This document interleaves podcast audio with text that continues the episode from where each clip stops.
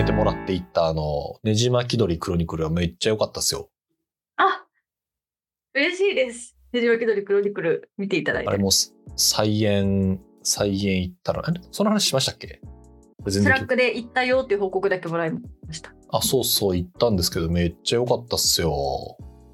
合ってましたよね。なんかねじ巻き鳥クロニクルとせ春樹の世界観が。そうね。なんだろう。あの、ねじ巻き鳥クロニクル読んだの私すごい前で、うんうん通売された時にまとめて、上中下かなんか全部読んだんですよ、確か。であんまり、うんうんなんだっけな、みたいな思想で見に行ったんですけど、確かに言われると、あ、このシーンあったあったと思いながら、なんか一個一個見て、で、なんでしょうね。あの、ミキさんがこうおっしゃってくださってた、あの、踊り？うんザ、ザでもないのかな？まあ、あの、現代っぽい踊りなんですよ。まあいろんなシーンでコンテンポラリーダンスという。うんうん。そうそう、コンテンポラリーダンスなんですけど、いや、それももちろん良かったし、なんていうんですかね、あの、その前二つ見に行った、それぞれ、なんだっけ、眠くなっちゃったと、あともう一個、あの、見に行ったよりも、なんか要所要所に差し込まれる、なんていうんですか、人間の動きみたいなのがあって、うんうん。ダンスじゃないけど、なんかソファーの、なんていうんですか、ソファーの折り目みたいなところは人間がギュッて引っ張られるとか、あ、はいはいはいはい。うんうんあのー、井戸の、まあ、井戸がすごい大きなテーマの作品なんですけど、うん。本も舞台は。なんか井戸の中から、なんかニュッとただ手が出てくるとか、うんうんうん。そのダンスシーンとはまた別にそういうのが一個一個組み込まれていて、いやーなんか良かったっすね。いいですよええ。ねあの舞台セット自体も、ま、前からこう見たときに井戸の中を覗き込んでるみたいな構造じゃないですか。覚えてます？前から見た時に井戸を覗き込んでるみたいな構造だったかな？そう、そうなんですよ、実は。井戸を覗き込んでるみたいな構造？まあまあ確かに真横から見ている感じではない。ね？確かに。えーと、そう、なんで舞台の前面が井戸の上の方で、舞台の奥の方が井戸の底みたいな感じに見えるような、なんか、あーえーっとねそうかもね。そうかもねああそうね感じになってて。で小説だとあの、まあ、文字なのでこう、なんて言ったらいいんだろうあのこうなんていうのじまあ時系列だったり何かこう文字を順序立てて処理していくってことになるわけじゃないですか。はいはいはいはいはい。なんですけど、舞台になると、いや、これが面白いんだなと思ったのは、こう、同じ、こうなんていうんですか、視覚空間の中で、全然違うことを同時並行的に進められるじゃないですか。うんうんうんうん。例えばこっち側で会話が起きてるんだけど、左側で全く別のことが起きていて、その後ろにある時計は変な挙動をしているみたいなことが同時に可能じゃないですか。はいはいはい。多分村上春樹そういうのすげえ好きなんだろうなと思って。うんうんうん。で、なんで村上春樹の本とか読んでると、こう、シーンが突然切り替わるみたいなやつたくさん出てくるんですけど、多分村上春樹の中にはそういう世界観が多分あって、でもこれでそういうふうに世界で見てる。うん。なんかいい意味でこう、なんていうんですか、あの、監修とか見てる人の視線を、この、コントロールしすぎない。うん。なんか見えてないところにちょっとした何かをこう入れ込んでおくとかっていうのがめっちゃあって、あ、なんかいいな、舞台を見てるな、私はっていう感じはめちゃくちゃしましたね、ねじ巻き鳥クロニクル。本当なんかテキストを読んで想像するのもいいけど、なんかその、その舞台を見て答え合わせとかじゃない、なんか、あ、本当はこういう話だったんだってこう教えてくれるようなこう深みがあって、すごい嬉しかったな、見てて。うん。うん。そうね。そうね。あと、まあ私が2人いるっていうのは本当秀逸、僕か僕が2人いるっていうのはめっちゃ秀逸ですよね。そう。あれもう全然私知らずに行ったからダブル主演ですみたいなやつ。なんかあれ同じような服着てる。ちょっと、ちょっとさっきと身長が違うみたいな。で、気づいたらなんかこうね、あの、いろんなギミックで、鏡のギミックとかなんかこう、舞台左右に割ってそれぞれでみたいなやつの、あ、なんか、あ、そういうことですかみたいな。で、最後の最後こう、あの、帰り際にパンフレットを読みながら、あの、皆さんのコメント読んで、あ、そういうことですかって思いながらやると。あれも読み返したくなる舞台でしたね。よかったですね。村上春樹は本当ダメな人はダメなんだろうなっていううんうんうんうんうん。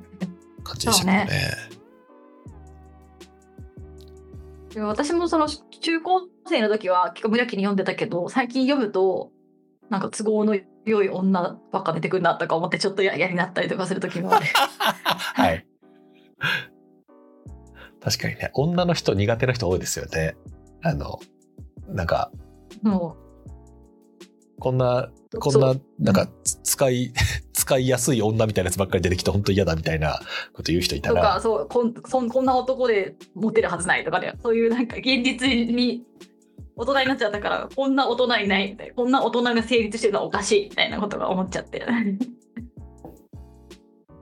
ありそうやでもなんかな。そういうこととかも思わせないあなんかこういう世界の見方だったんだってこう教えてくれるような舞台ですごく良かったですね明治巻き鳥は。ねあと年末にミキさんに勧めてもらった黒い海もあう本が読めましたよ。一見点。ました？え面白かったでしょ？面白かったですよ。うんノンフィクション、今度はノンフィクションど真ん中ですけど、うん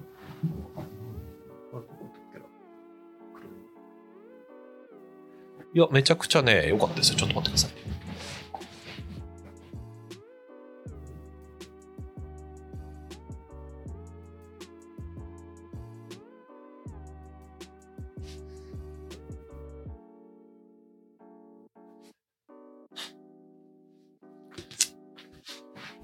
私、あの、本を読むときには、こう、もう、紙の本で、記憶に残ったとこは、容赦なく紙の端っこを折っていくタイプなんですけど、無料うんうん。綺麗なものが欲しければもう一冊買えばいいと思ってるタイプなので、うんうん。なんか折るのがはばかられるタイプの本でしたね。ね どういうことですか？なんて言うんでしょうね。あの、うーんな、いや、すごく言い方が難しいんですけど、うんこう、うーん。いやー、すごい言い表しづらいんですけど、ここの表現良かったなとか、ここどうなんだろうみたいなやつを、なんか部分で切り取って残しておくっていうのが、なんか、大変申し訳ないのじゃないかみたいな、いうことを読みながら感じるタイプの本だったので、もうね、今ののところすごいクリーンですね。あの帯もそのまま、表紙もそのまま。なるほどなるほど。すごくクリーンなまま残って。ますね。あの、この、医者に進めるとこの、あの、うんうん。2008年かなに起きた、あの、船が、そっかあ2008の漁船が転覆しちゃって、うんうん。17名かな？が行方不明か亡くなってっていう、あの事件うんうん。のドキュメンタリーなんですけど、すごい、あの、面白かったですね。なので、ミキさんに聞いていた、こう、なんていうんですか、あの、旅客船と漁船と、みたいな、こう、船の区分でみたいな話あったじゃないですか。で、多分そういう話なのかなと思ったら、もうちょっとこう、あの、私の印象としては、こう、救命だけじゃなくて、船の構造ってどうなってるんだっけ？みたいな話ももちろんあったし、その、なんだろう、国側の人たちに対する取材もたくさんあるし、あれ？ミキさんの声が飛んでしまった？聞こえなくなってしまった。あら、あ今聞こえた。あ、ミキさんのネットワ途切れてークの環境途切れました。うんはい、うんすみません、多分私が切れ大丈てました。夫オッケー。いや、なんかすごいそう。うん。良かったっすね。で何よりこの人、この伊沢さんが、あの、ジャーナリストとしての文章がめちゃくちゃうまいっていうことなんだと思うんですよね。そう、そう、そうなんですよ。うん。別の人が書いたら多分、ちょっと、そうですね。こういう事件があるのであれですけどない。うんうん。そうそう、全然何にも面白くない風になっちゃうんですけど、いろんな差し込み方がすごくうまいし、あの丁寧に書いてはるし、いや、素晴らしいそな。行と行の間にこの忍耐とかこのたくさんの手間みたいなのが詰まってる感じがすごいですよね。さらっと書いてるけどめちゃくちゃ大変だったでしょこれっていうその努力をかん努力を押し付けてこないこんな大変だったんだよって感じがしないのとかもすごいちょなんかすごいことだなって思います。そうね。なんかメディアの人たち、これをこう、なんかあの、写経してほしいなと思うぐらい文章がこう、あの、うんなんていうんですか、あの、なんていうのかな、まあ、フラットで。そう。フェアでファファっていう感じが。クトベースなんだけど。そうそう。ななんだけど差し込みインタビューの時にこういうことを言ったみたいなその差し込みとかがすごくうまいですよね。だから物語を読んでるみたいな気持ちでそう読めて。そうね。うん。で、なんか、こう、これを読んで、もう本当いい本だったなと思って、でう、ん。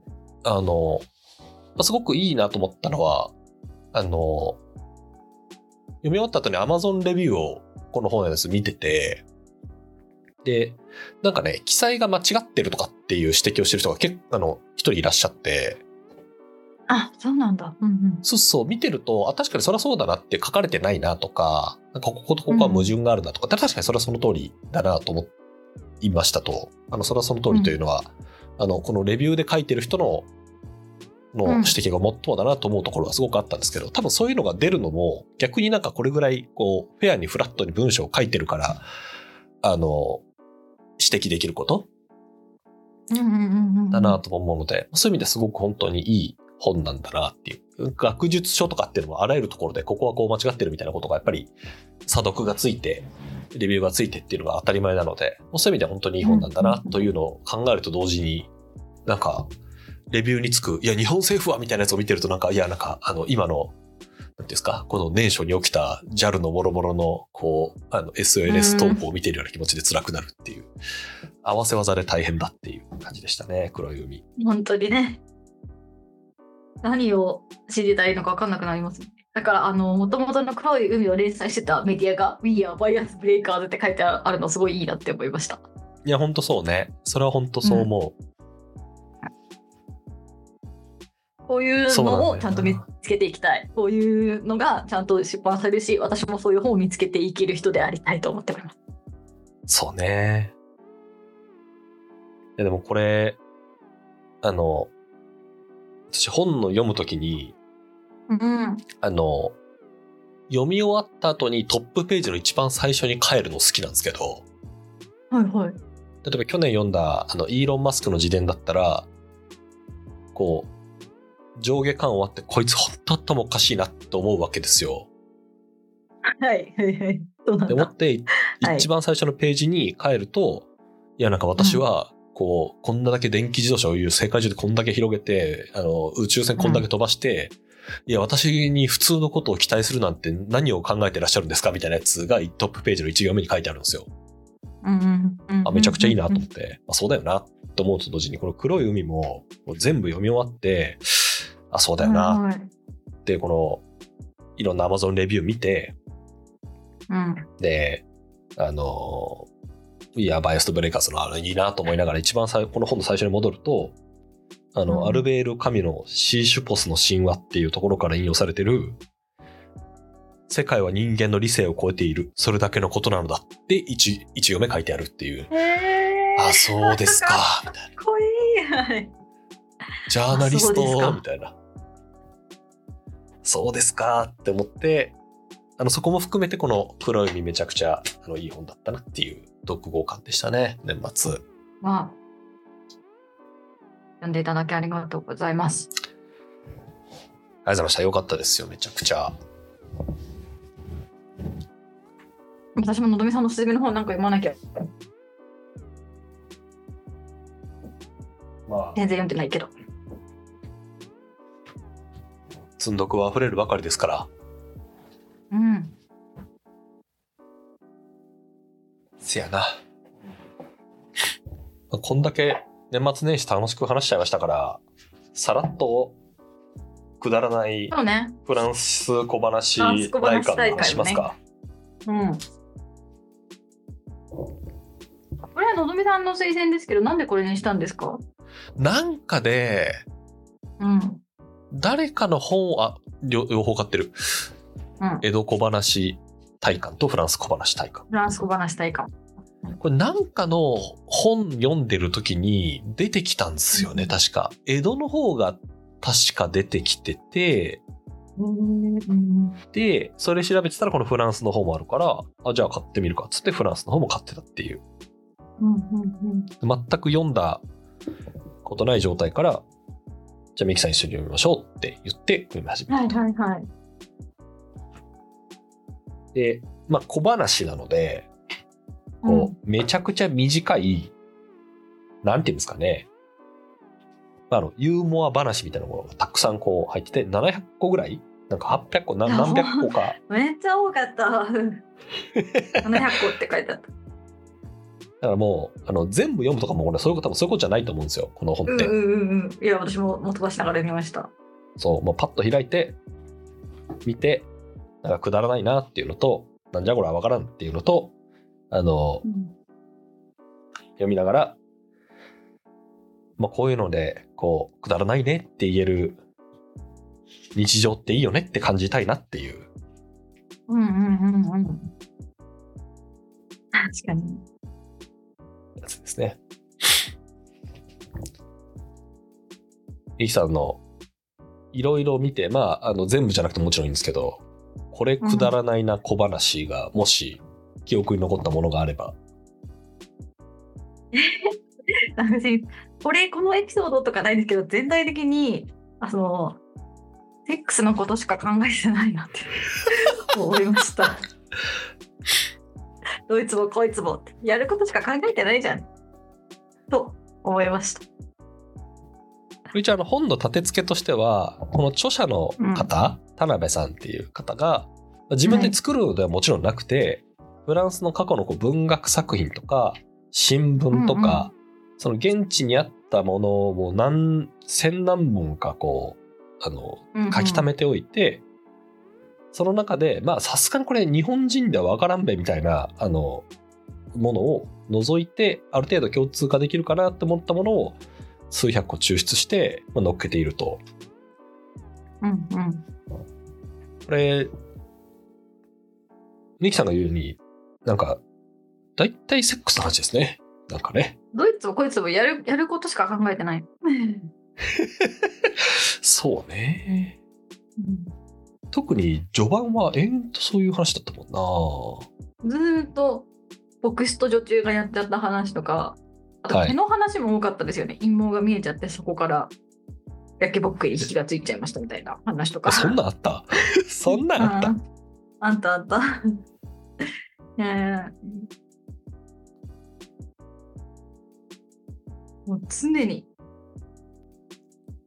あとあのなんかみんな体力のある人が多いなって思ってそのたたまたまなんかなんだっけどっかお寺かなんかにあ寺院に、ま、迷い込んじゃった女中が、えー女が一人で寺院に、ま、なんか来ちゃった。大変だってことを僧侶78人で分からせましたみたいな。でさらに78人来ましたがそこで司教さんが気づいて止めましたって言ったらなんで大きい声を出さなかったんですか？って言ったらいや私あと78人行けたんですよみたいなこと止めてくれなかったらっていう小話とかあった。もうそれ系の止めてくれなかったらあと56人いけたのにとか止めてくれなかったらあと何回かできたのにみたいなオチ多いな。女がそう言ってるやつ多いなって思いました。これ最初の前書きにありましたけど、その、うん。日本とこうフランスの差さっきのミキさんが、うん。あの画面でバッと上げてくれたあの江戸の方の話も同じ人が書いてるんですけど、まあ、その比較を見てみるとその女性の側がそういう感じのこうなんていうんですか？対応する話がフランスの小話の方が多いみたいなことはなんか書いてましたね。そうなんかフランスの方が女の方がよりエロいみたいなオチ多いなって思いました。あーなるほどね。うん、確かにねあ。とけ結構多分フランスの価値観が違うのか今だからわかんないのかわかんないですけど、で普通に意味がわかんない話もいっぱいありました。え、これ何がオチなのっていうのが。わかる？何がおもろいねんはめっちゃあったな。うんと？かもありました。はい。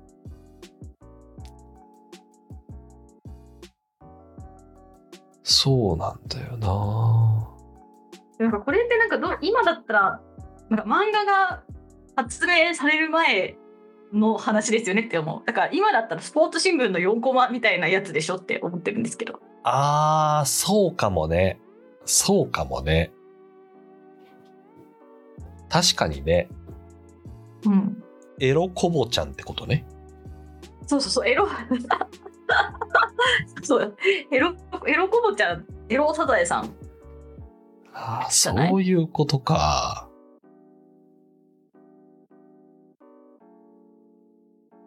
なるほど。いや、私の好きだった小話一つ読んでいいですか、はいはい、教えてください。はい。エロっちゅうか、私これぐらいのトーンが好きですっていううん。やつなんですけど、地下鉄の中で一人の若い女が前に座っていた紳士に頼んだ。誠に申しかねますが、お席を譲っていただけませんでしょうか？私、妊娠しておりますの。紳士は思いがけない頼みにちょっと妙な顔をしたが、すぐに立って席を譲った。が、その女は背がすらりとしていて、ちょっと見たところ、全然に妊娠している女らしくない。そこで紳士は女の耳に口を寄せて聞いた。失礼ですが、もういくつきぐらいになりますか？若い女は恥じらいながら答えた。夕べ妊娠したのでございます。なんか、私、私これぐらいが好きですね。小話として。なんて言うんでしょう。想像力豊かに、あの、恥じらいとともにやってくれる、こう、感じが、あの、好みですね。エロの中では。ね、ちょっと含みがある方がいいですよね。結構直接的なの多かったですね、フランス。そういう。そうね。ど真ん中でしたからね。でそういうちょっと女が無邪気すぎるみたいなオチも多かったですね、そういえば。そうね。無邪気すぎ、結婚前に旦那さんとかこう結婚相手と、なんか全然知らない女の人がもろもろみたいなやつはめちゃくちゃ数ありましたね。うん。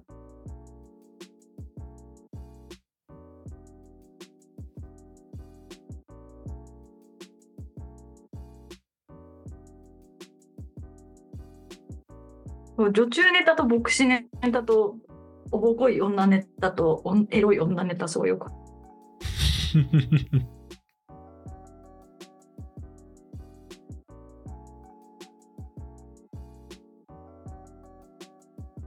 途中途中でちょっとエロくないネタとかもあったんですけど、まあ、これどういう気持ちで人を楽しんでたんだろうって思って、あとこの人はどういう気持ちで集めてたんだろうって思いました。やっぱコボちゃんじゃない、なんじゃないですか？面白くなさすぎない方がいい漫画っていうこ、となんじゃないですか？そうか、そうか、そうか。そうよね。コボちゃんか。フランスのエロコボちゃんですね。フランスのエロコボちゃん。エロくないやつなぁエロくないやつどれあがよかったかな？の子供、子供のやつとかありました。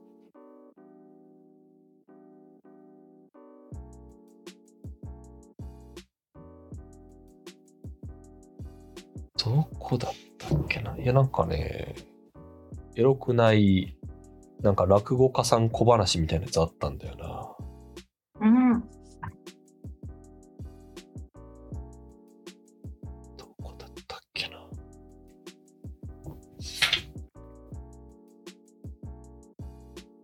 フランスは昔から女エロい女最高ってあけすけに言っていい国だったんだなってなんか日本はそんなあけすけには言っちゃダメだよね。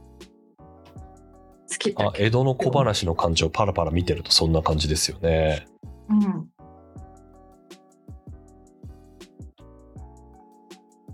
だからなんかそのカラッとしてんなとは思いました、そうね。か日本にない空気を感じる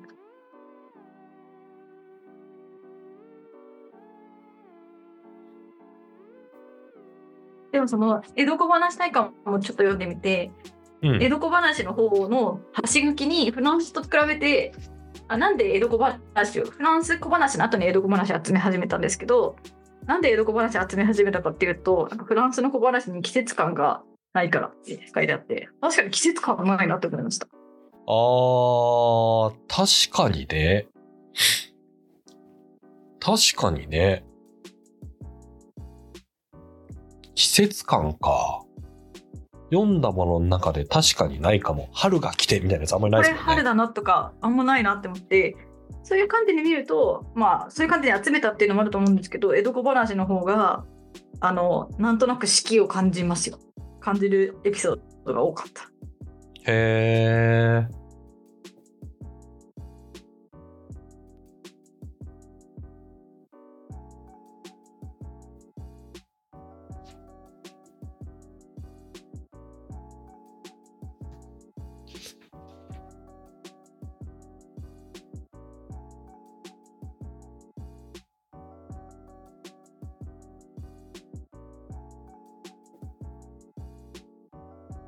でもなんか今こういうさ小話のニーズがさ今の私の生活に全くないっていうかうん。そのこれ読んで話す場所もないし なんかそのなんていうの小話ってどういういつからいつまで必要だったんだろうとかそういうなんか小話って何っていうのがすごいいやフランス小話体感がエロすぎてこのエロ小話集めて何何になんのって めっちゃ思っちゃいました。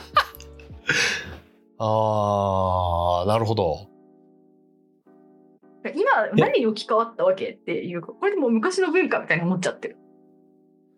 え、ミキさんって、あの、うん千原ジュニアと健康場が二人でやってる二血っていう番組知ってます？テレビ番組。知りません知らない。だいぶ昔からあるんですけど、うんただ二人がこう舞台に出てきて、うんこう、お互いに話を披露して30分やって帰ってくっていうだけの番組なんですよ。うんうんうんで、私すっごい好きなんですね、それ。はいはいはいはい。で、一番最初、健康場が最近あったこととか、まあ、その話をして、で、その話に、こう、何かしら関連付けて、千原ジュニアが話して、さらに、次に健康場が話してって、応答をしていくっていうだけの番組なんですけど、言ったら小話集なんですよ。はいはいはい。言ったらこう、こう、こういう感じの、なんていうんですか、昔こんなことがあってねの小話じゃないですけど、ただ、だらだら話してるだけの番組なんですよね。えー、エピソードトークみたいな。うんそうそうそうそう。私それすっごい好きなんですけど、ハマらない人はやっぱりめちゃくちゃいて、ハマらない人どっちかっていうと、すっごい今乱暴に話をしますけど、うんあの、テラスハウスとか好きな人。は全くハマらないんですよ。やっぱり健康、二血とか、こう。なんか、何に向かっているのでござるみたいな、あの、のがやっぱ全然ハマらなくて、うん。あ、そっか、なんかだいぶ、なんていうんですか、だいぶ違うんですねって思った記憶が今蘇ってきました。うん。あと、小話好きな私でも、この本自体は、何がおもろいねんと思うのがめちゃくちゃ多かったんで、あの、そういうことな気がします。はい。えじゃあなんか小話が多分め短くなりすぎててエピソードトークだとしたら薄いしうん。なんかな何？って思っちゃった。これ時代なのかな？めっちゃ、こう、昔の、まあ、この本自体も昭和33年だから、どんぐらいだ ?60 年ぐらい前じゃないですか。60年、うん70年ぐらい前。で、多分うん取り上げられてる話はそこからさらに古いわけじゃないですか。1800年代後半から1900年代前半とかの。あんのかな？現代小話集。今の時代の、今の時代の小話は何、どういう小話になるんだろうな。だからツイッターでそのマックで女子高生が言ってたんだけどみたいなやつですよね。あー、そうかもね。そうかもね。そういうことかもね。もう今だってネットねネットのなんかやつみたいなネットミームみたいな。あー。あかんわ。小話とかやるとなんか謎の2ちゃんスレッドが出てくる。2ちゃんとか5ちゃんか。あ、だからやっぱ2ちゃんなんですよ。もうネット文化と。ネット文化に吸収されたんですね。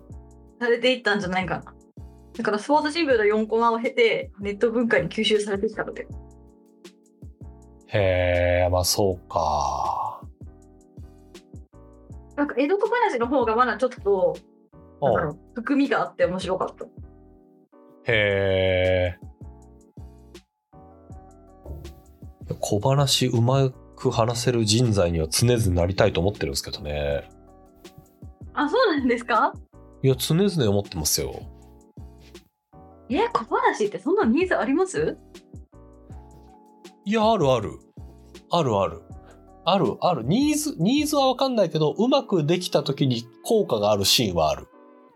チーム定例とかで、こう順番で、で一人みんななんかテーマトークしていきましょうみたいな。じゃあ今週は何々さんですみたいな時しかニーズないと思ってました。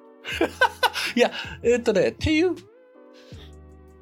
ていうのよりかは、えっとね、なんつったらいいんだろう。えっと、誰かと話をしている時に、いい具合に話を切り替える時に小話ってめっちゃ使えるなと思ってるんですよ。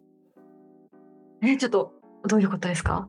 え例えば飲み会に行ってますとうん。いう時に、なんか、延々となんか、めっちゃめっちゃ適当に言いますけど、延々となんかナスの話をしているひ場があったとしますと。